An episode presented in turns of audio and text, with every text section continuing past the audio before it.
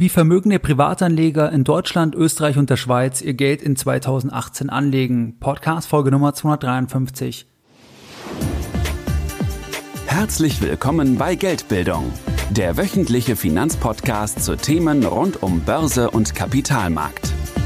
Erst die Bildung über Geld ermöglicht die Bildung von Geld. Es begrüßt dich der Moderator Stefan Obersteller.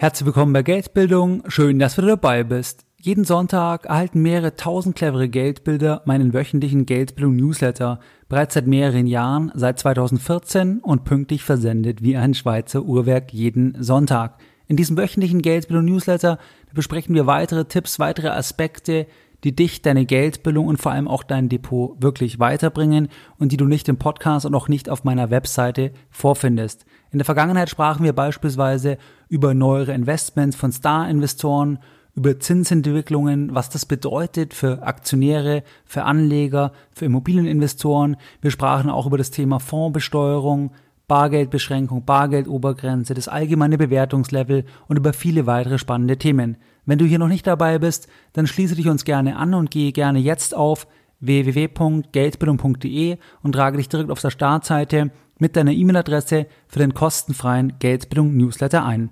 In der heutigen Podcast-Folge Nummer 253, da besprechen wir den LGT Private Banking Report 2018. Das ist die fünfte Ausgabe. Die letzte Ausgabe, die hatten wir besprochen vor circa einem Jahr und zwar in der Podcast-Folge Nummer 201. Das verlinke ich dir auch in den Show Notes. Und bei diesen Ausgaben, bei diesen Reports, da geht es darum, dass das Anlageverhalten von vermögenden Privatpersonen in Deutschland, Österreich und der Schweiz entsprechend untersucht wird, weil der Auftraggeber, das ist die LGT, die LGT ist ein Finanzunternehmen aus Liechtenstein, das heißt, die wollen natürlich auch entsprechend das Anlageverhalten von ihrer Zielgruppe verstehen. Und die Ergebnisse von der Befragung, die sind aber für jeden Anleger relevant, deswegen besprechen wir jetzt die aktuellen Ergebnisse in dieser heutigen Podcast-Folge.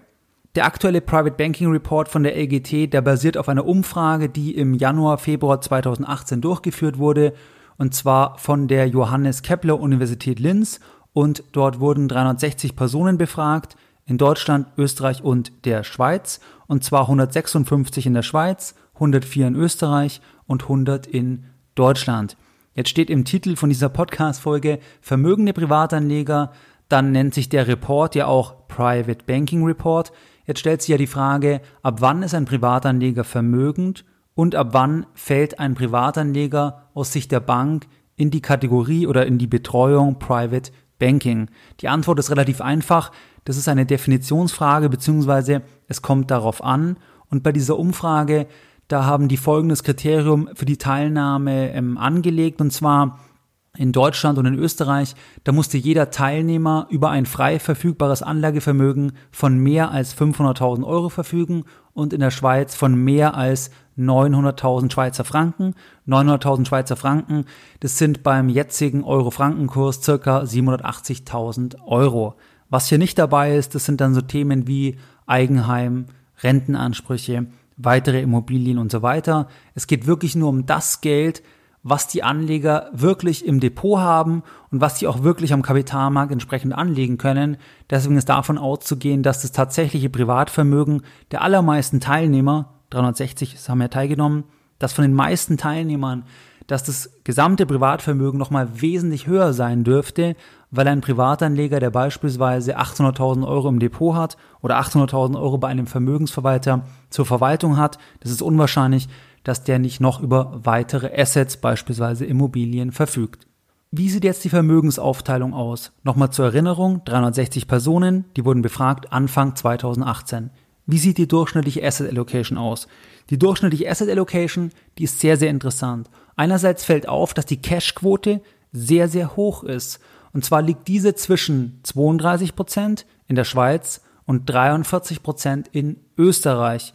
Bei den in, in Deutschland beheimateten Anlegern, da liegt die Cashquote bei 34 Prozent. Was heißt das? Das heißt ganz einfach, dass wenn ein Anleger in der Schweiz eine Million Franken hat, dass der 320.000 Franken Cash-Position entsprechend hält.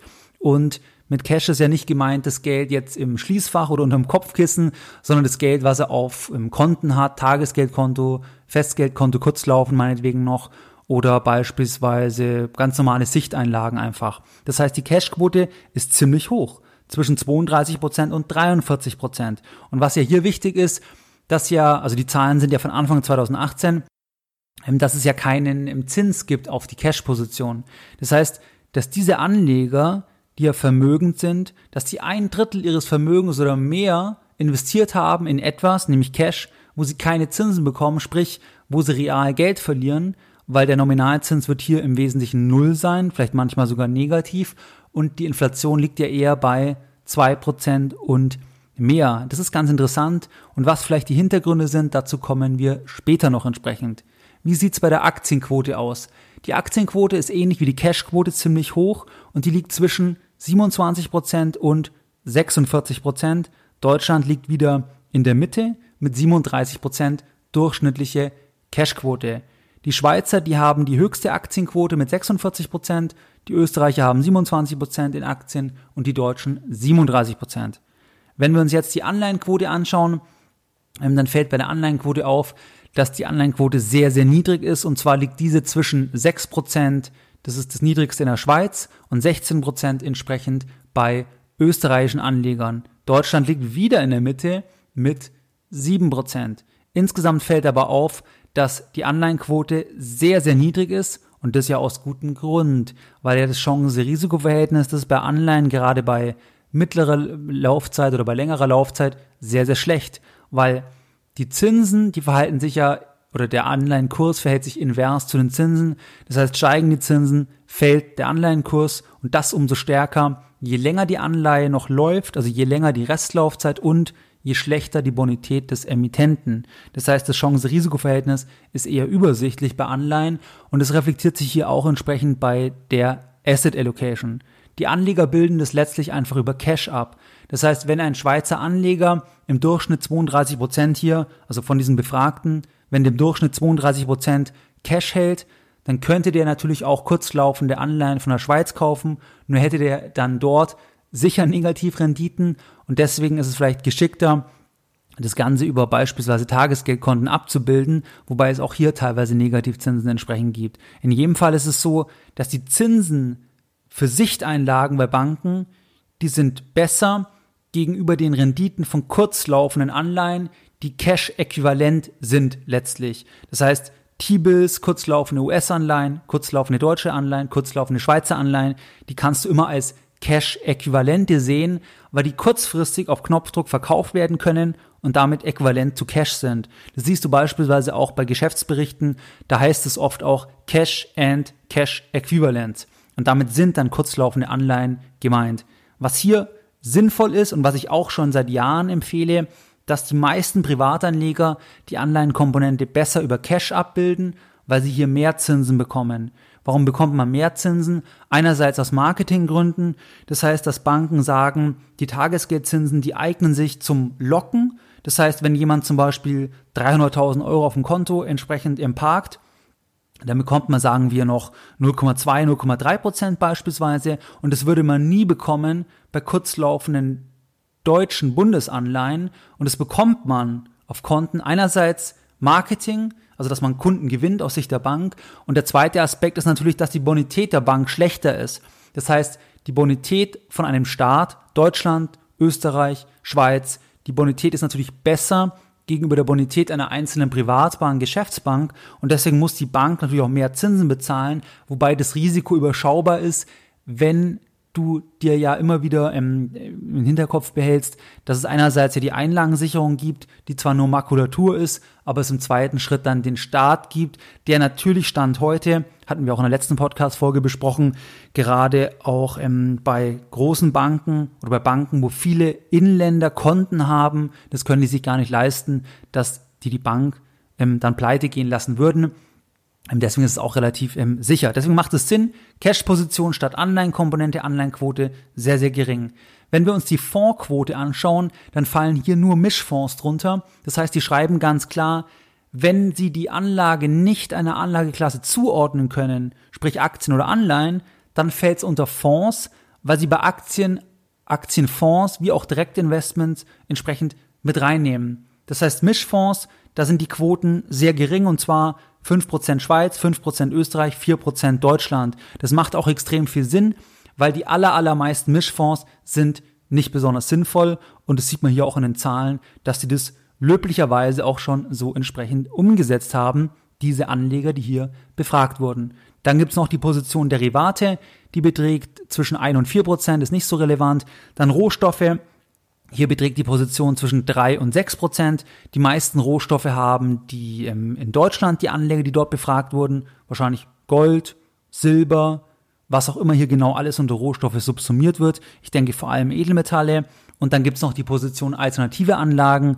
Hier beträgt die Quote zwischen 3 und 11 Prozent, wobei die in Deutschland befragten Anleger mit 11 Prozent die höchste Quote entsprechend haben. Was fällt also auf bei der Asset Allocation, die ja basiert auf der Befragung Anfang 2018 von diesen insgesamt 360 Privatanlegern. Was fällt auf? Erstens, Cashquote sehr, sehr hoch, mindestens ein Drittel. Zweitens, Aktienquote auch sehr, sehr hoch, mindestens 27 Prozent. Drittens, Anleihenquote sehr, sehr gering, wird primär über Cash abgebildet. Viertens, Mischfonds sehr, sehr wenig, kaum Mischfonds. Fünftens, keine Derivate im Wesentlichen, beziehungsweise wenn nur sehr, sehr wenig, ein bis vier Prozent. Sechstens, Rohstoffquote relativ überschaubar zwischen drei und sechs Prozent. Alternative Assets siebtens als kleine Beimischung im Bereich von drei bis elf Prozent entsprechend. Das im ersten Schritt jetzt mal die Asset Allocation. Und jetzt gehen wir weiter und jetzt schauen wir uns an die Veränderung der Asset Allocation am Beispiel der in Deutschland befragten Anleger. Das waren ja jetzt im Jahr 2018, schauen wir das nochmal an, das waren ja 100 Personen in Deutschland. Und das schauen wir uns jetzt an im Vergleich zu 2016, weil in den zwei Jahren ist einiges passiert. Und wie hat sich jetzt die Allocation verändert? Wurde die Aktienquote raufgefahren, runtergefahren? Was ist entsprechend passiert? Wenn wir uns die Veränderung anschauen, dann stellen wir fest, dass erstens die Cashquote, die ist raufgegangen. Und zwar ist die gestiegen von 30 auf 34 Prozent. Das heißt, gestiegen. Zweitens, die Aktienquote, die ist gefallen. Und zwar von 40 Prozent im Jahr 2016 bei der im letzten Befragung, da wo ich auch schon eine Podcast-Folge gemacht habe, auf 37 Prozent. Dann die Anleihenquote, die ist ebenfalls gefallen. Und zwar von 11 auf 7 Prozent. Dann die Fondsquote ist leicht gestiegen, Derivate entsprechend ähm, sind gefallen, Rohstoffquote ist gestiegen und alternative Anlagen sind auch leicht gestiegen. Das Interessanteste ist eigentlich, dass im Cashquote entsprechend gestiegen ist und Aktienquote gefallen ist und auch die Anleihenquote deutlich gefallen ist. Das ist eigentlich das Interessanteste, aber im Wesentlichen hat sich die Asset Allocation nicht im Großen verändert, sondern ist mehr oder weniger gleich geblieben. Das heißt aber trotzdem, dass auch ein Rebalancing natürlich erfolgt ist, weil die Aktienquote, die wird ja alleine deswegen noch stärker gestiegen sein, weil die Aktien stark gestiegen sind im Vergleich zu den anderen Anlageklassen. Und wenn die Quote jetzt reduziert wurde, dann wurde hier sicher überdurchschnittlich viel entsprechend verkauft. Die Asset Allocation und die Entwicklung im Generellen, die deutet aber darauf hin, dass diese vermögenden Privatkunden, die bei der Umfrage teilgenommen haben, dass die mehr oder weniger auch ein bisschen skeptisch sind. Das heißt, die sagen auch, gut, der Markt ist schon lange gelaufen, die Gewinne waren toll, lieber mehr Cash, weniger Aktien und natürlich auch wenig Anleihen, weil hier einfach ein ganz, ganz schlechtes Chancen-Risikoprofil entsprechend vorherrscht. Jetzt schauen wir einen Schritt weiter da gibt es jetzt noch die Passage oder die Frage, was soll mit dem Cash passieren? Der Cash ist ja relativ viel.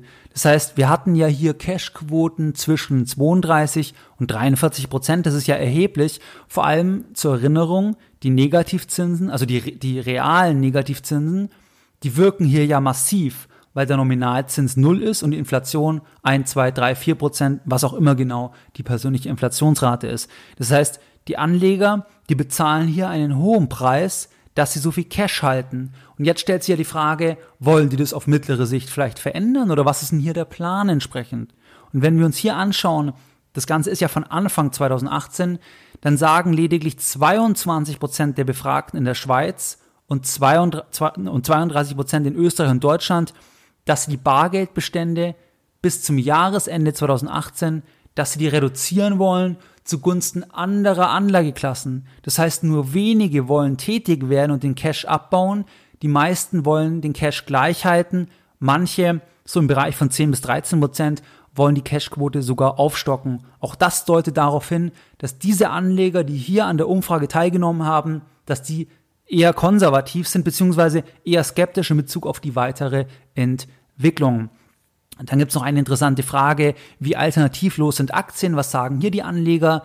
Da sagen auch die meisten, und zwar, oder ein großer Teil, und zwar rund 40 Prozent der Befragten, die, die sagen oder teilen die Auffassung, dass in der gegenwärtigen Marktsituation, dass es keine Alternativen zu Aktien gibt. Also alternativlos, wobei das Wort ist jetzt in Deutschland ein bisschen negativ konnotiert durch eine politische Verwendung, aber in jedem Fall die meisten oder ein großer Teil, circa 40 Prozent, sehen keine Alternative gegenüber Aktien und das ist doch auch interessant.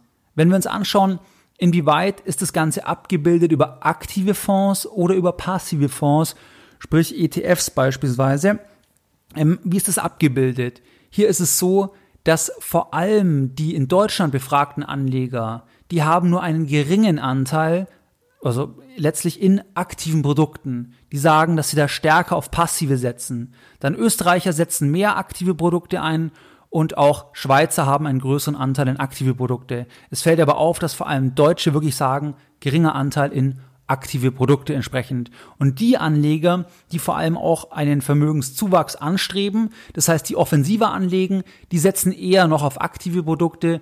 Vermutlich, das ist jetzt meine Einschätzung, dass diese Anleger halt sagen, gut, wir versuchen einen Manager zu finden, der den Markt im outperformt, weil wir eher offensiv anlegen. Was war jetzt die erreichte Rendite und sind die Anleger mit dieser Rendite zufrieden? Im Jahr 2017, jetzt bei den Befragten, da wurde folgende Rendite erreicht. Und zwar 11,7 Prozent für die Schweiz, 8,8 Prozent für Österreich und 6,3 Prozent für Deutschland. Zur Erinnerung, die Schweizer, die hatten ja die höchste Aktienquote und die geringste Cashquote. Daraus resultiert wohl auch die höchste Rendite. Mehr oder weniger sind die Anleger zufrieden. Das heißt, 76 Prozent der Schweizer sagen, sie sind zufrieden mit dieser Rendite. 49 Prozent der Österreicher sagen, sie sind zufrieden. Und 75 Prozent der Deutschen sind ebenfalls zufrieden. Wenn wir uns die Risikozuschreibung anschauen, dann ist es auch ein ganz, ganz interessantes Thema. Und zwar, wie schätzen diese Anleger die einzelnen Anlagen ein hinsichtlich des Risikos? Und hier ist es so, dass vor allem Derivate werden als ähm, sehr riskant eingeschätzt, also in allen drei Ländern, Schweiz, Österreich, Deutschland, da liegen die Werte relativ ähnlich beieinander und sind relativ hoch. Das heißt, ein hohes Risiko wird bei Derivaten gesehen. Dann wird auch ein hohes Risiko bei Hedgefonds gesehen. Dann bei Aktien von ausländischen Unternehmen das ist ganz interessant die werden als riskanter eingeschätzt von den Anlegern gegenüber Aktien von inländischen Unternehmen. Das würde man dann als Home Bias, als klassischen Home Bias bezeichnen, beziehungsweise das würde im Home Bias münden, weil die deswegen lieber inländische Aktien kaufen. Das hatten wir ja auch bei der Schweiz gesehen, dass die Schweizer Anleger sehr, sehr stark in inländische Aktien investiert sind. Wenn ich es erwähnt habe, ich weiß es gar nicht genau, auf jeden Fall ist es so. Ähm, dann gibt's noch Private Equity, wird auch als relativ riskant angesehen.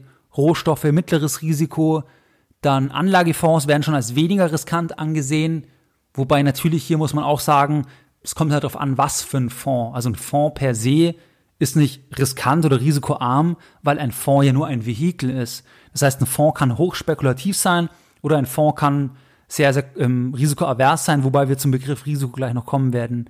Dann Anleihen werden vor allem von deutschen Anlegern interessanterweise am riskantesten eingeschätzt. Schweizer und Österreicher liegen nah beieinander. Dann ähm, Finanzprodukte, die in Immobilien investieren, die werden als ja, mittleres Risiko und am risikoärmsten, da wird entsprechend Cash eingeschätzt.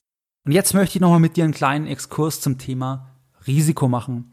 Wenn wir uns das Thema Risiko jetzt noch genauer anschauen, das heißt, die Privatanleger haben hier verschiedenen Anlagen, verschiedenen Produkten Risiken zugeschrieben. Warum glauben sie, dass diese Anlagen riskanter sind? Das ist natürlich hochgradig subjektiv, weil sie zum Beispiel sagen, beispielsweise Aktien Inland, ja, das ist sicherer, weniger Risiko. Aktien Ausland, unsicherer, mehr Risiko. Aber was steckt hinter dem Begriff Risiko eigentlich? In der Finanzwelt ist das Risiko in der Regel die Standardabweichung, sprich die Volatilität. Was bedeutet das?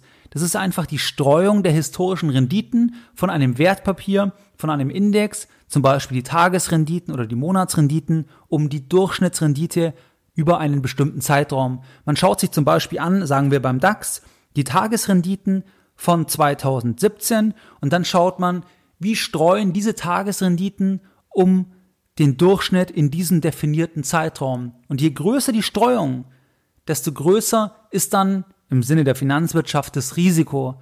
Dass das nicht immer so einfach ist, zeigt folgendes Beispiel.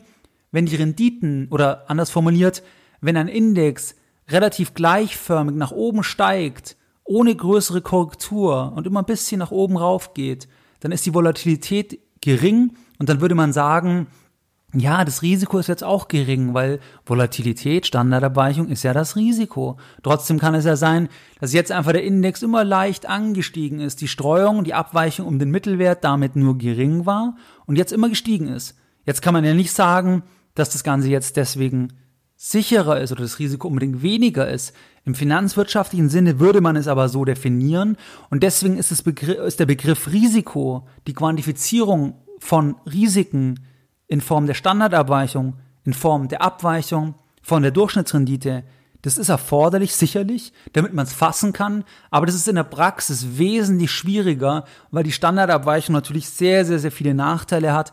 Beispielsweise dass das Thema Normalverteilung, dann ist auch die Vergangenheit, ähm, dass die relevant ist, weil man schaut sich ja an, wie war es in der Vergangenheit. Das heißt aber nicht, dass es in Zukunft entsprechend so ist und viele weitere Nachteile. Deswegen ist die Objektivierung des Begriffes Risikos in einer Zahl, die ist sicherlich erforderlich, hat aber viele Schwächen und am Ende des Tages ist das Thema Risiko wesentlich schwieriger zu quantifizieren und wesentlich schwieriger zu fassen, weil jeder etwas anderes darunter versteht letztlich.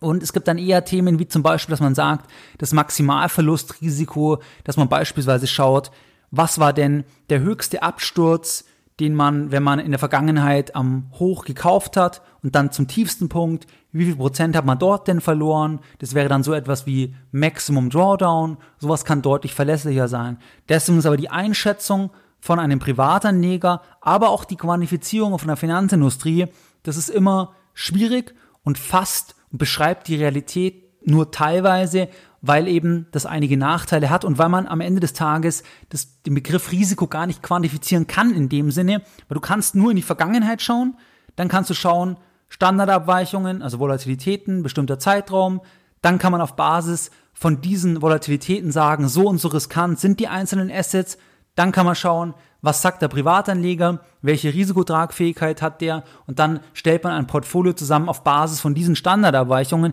die vergangenheitsorientiert sind, die Normalverteilung unterstellen und, und, und. Das heißt, die haben ja einige Nachteile, aber so muss man es machen, ansonsten kannst du halt das Thema Risiko gar nicht richtig fassen. Das vielleicht hier noch entsprechend als Einschub. Wenn wir uns jetzt das Anlageziel anschauen, was ist denn das Ziel von den Anlegern? Dann haben natürlich viele Anleger oder ein gewisser Teil erstmal vor allem das Thema Erhalt des Vermögens oder eher Erhalt des Vermögens. Manche haben auch Vermögenszuwachs als Ziel und wir haben hier bereits gehört, dass die, die vor allem Vermögenszuwachs anstreben, dass die auch stärker auf aktive Produkte entsprechend setzen, weil sie sich hier vielleicht in irgendeiner Form eine Überrendite erhoffen. Ob das besonders sinnvoll ist, das lassen wir an der Stelle mal offen. Was auch noch interessant ist, wie hoch ist denn die Anzahl an Bankbeziehungen, die diese Kunden haben? Und dort ist es so, dass im Durchschnitt die Befragten in allen drei Ländern über zwei Bankbeziehungen verfügen. Das würde ich dir übrigens auch empfehlen. Das heißt, es macht generell sehr viel Sinn, wenn du zum Beispiel zwei Depots hast. Das heißt, ein Depot beispielsweise ähm, wo du sagst, da legst du ähm, wirklich passiv an, da hast du eine Strategie, die du langfristig verfolgst, wo du wirklich sagst, da gehst du nie wieder hin und dann hast du vielleicht noch ein anderes Depot, wo du sagst, dir macht es Freude, du kaufst auch immer wieder mal einen Einzelwert, weil du dich mit dem Unternehmen identifizieren kannst, weil du von der Firma überzeugt bist, hast hier auch eine Streuung natürlich, aber wo du einfach auf Einzelwerte setzt, vielleicht auch mal was verkaufst. Das heißt, so eine Unterteilung kann auf jeden Fall Sinn machen. Meine Bankempfehlungen oder meine ähm, Wertpapierdepots, die ich dir empfehlen kann, das findest du übrigens unter geldbildung.de slash Bankempfehlung. Das zum Thema Anzahl an Banken. Was ist noch interessant? Dann ist noch interessant das Thema eigentlich, ähm, wie die einzelnen Länder beurteilt werden. Hier ist es natürlich so, dass vor allem der Finanzplatz Schweiz, der wird als sehr stabil angesehen. Das heißt, auch die deutschen Befragten und auch die österreichischen Befragten, die beurteilen hinsichtlich einer Vielzahl ähm, von Dimensionen den Finanzplatz Schweiz deutlich besser, weil einfach die Schweiz als stabiler angesehen wird, eigene Währung, unabhängigeres politisches System und so weiter. Und ähm, die Schweizer, die vertrauen vor allem ihrer eigenen Politik. Das kommt auch noch in der Umfrage ähm, entsprechend ähm, zur Geltung und ist auch ein interessanter Aspekt.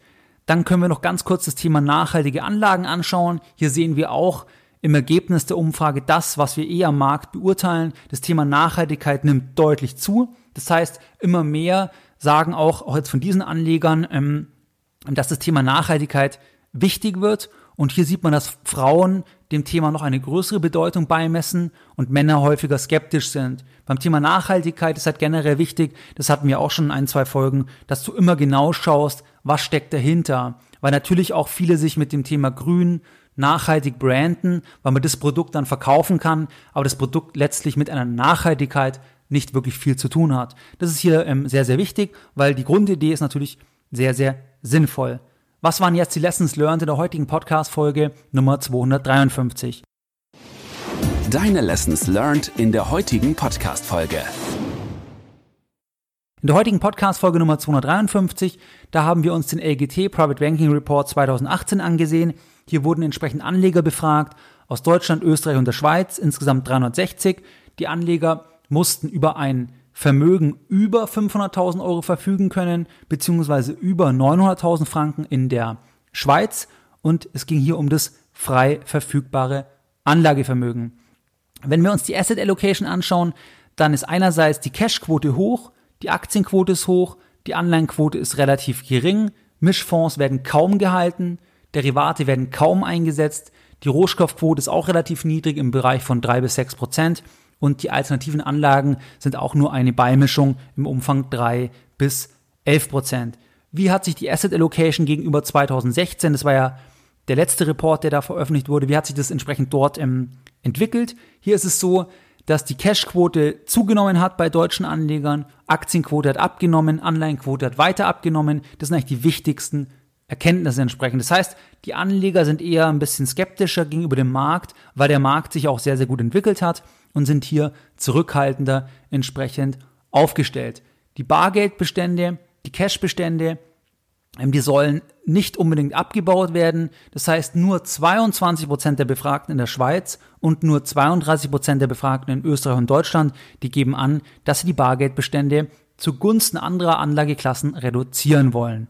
Was ist noch ein weiterer interessanter Aspekt? Ein weiterer wichtiger Aspekt ist das Thema, dass gerade in Deutschland setzen viele Anleger vor allem passive Produkte ein und nur wenig entsprechend aktive Fonds. Das kam auch noch bei dieser Analyse heraus. Und dann hatten wir auch noch die Renditen gesehen. Und zwar lagen die Renditen bei 11,7 Prozent fürs Jahr 2017 für die Schweiz, 8,8 Prozent für Österreich und 6,3 Prozent für Deutschland. Das sind soweit die wichtigsten Erkenntnisse und im Durchschnitt verfügen die Personen über 2,1 ähm, Bankbeziehungen. Wie du es gewohnt bist, dann möchte ich auch die heutige Podcast-Folge wieder mit einem Zitat beenden und heute ein Zitat von Geldbildung. Wer sich bei Familienfesten als Aktienliebhaber outet, der wird nicht selten schief angeschaut und die Verwandtschaft macht sich Sorgen, dass alles Geld verzockt wird. Wer dagegen vom geplanten Eigenheimkauf berichtet, der trifft meist unisono auf Zustimmung. Mehr Informationen zu Themen rund um Börse und Kapitalmarkt findest du unter www.geldbildung.de. Und immer daran denken, Bildung hat die beste Rendite.